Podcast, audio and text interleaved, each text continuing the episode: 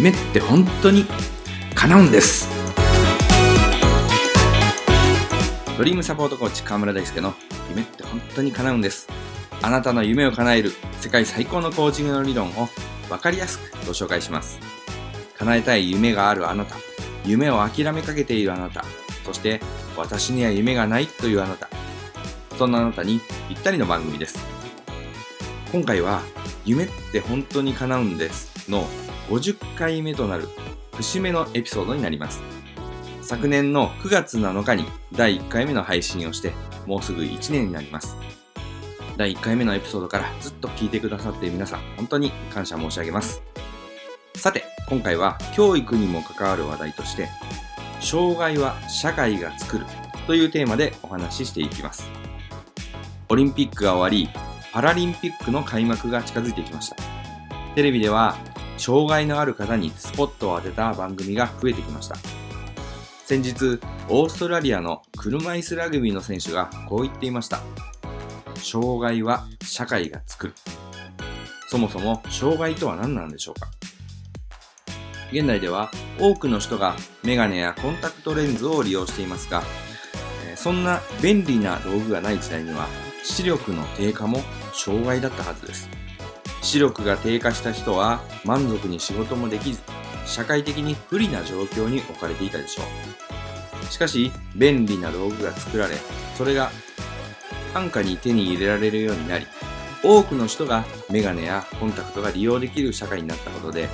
もはや視力の低下が障害ではないという状態になっていきました。視力が低下したとしても普通に読み書きができるようになり車の運転やその他様々な仕事が当たり前にできるようになってきました。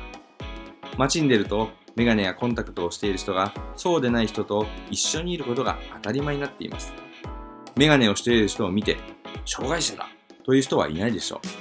特別に意識せずに自然に生活できているんです。社会が変わって障害が障害ではなくなったといういい例です。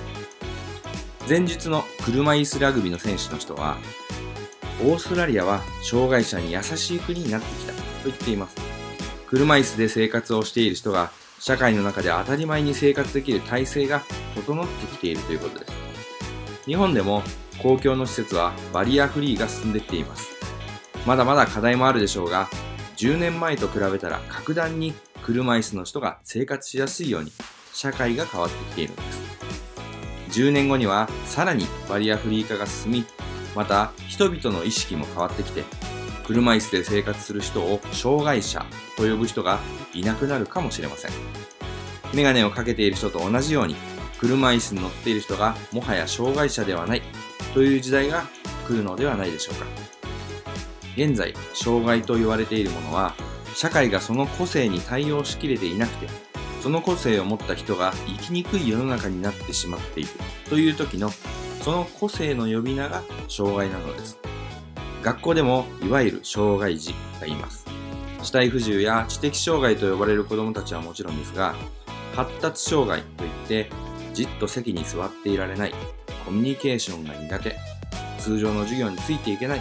などという理由で障害と呼ばれている子もいます。これは学校という社会が子どもたちの個性に対応しきれていないからその個性を障害と呼んでいるだけなのです。これはまさに社会が作った障害と言えるでしょう。教育の仕組みが大きく変わり発達障害と呼ばれて教室で苦しんでいる子への対応がしっかりとできるようになれば発達障害は障害ではなくなるでしょう。そうしていかなければいけないと思っています。パラリンピックがテレビで取り上げられるのを見るたびに思います。パラリンピックがなくなる日が来ることがパラリンピックの使命なのではないか。オリンピックにメガネやコンタクトの選手が普通に参加できるようにオリンピックの種目の一つとして車椅子の選手などが参加できるようになればそれが社会が障害を克服したというバロメーターになるのではないかと思うんです。障害は社会が作る。この言葉は極めて重要な言葉です。社会の一員である私たちが心の中にある障壁を意識するためにも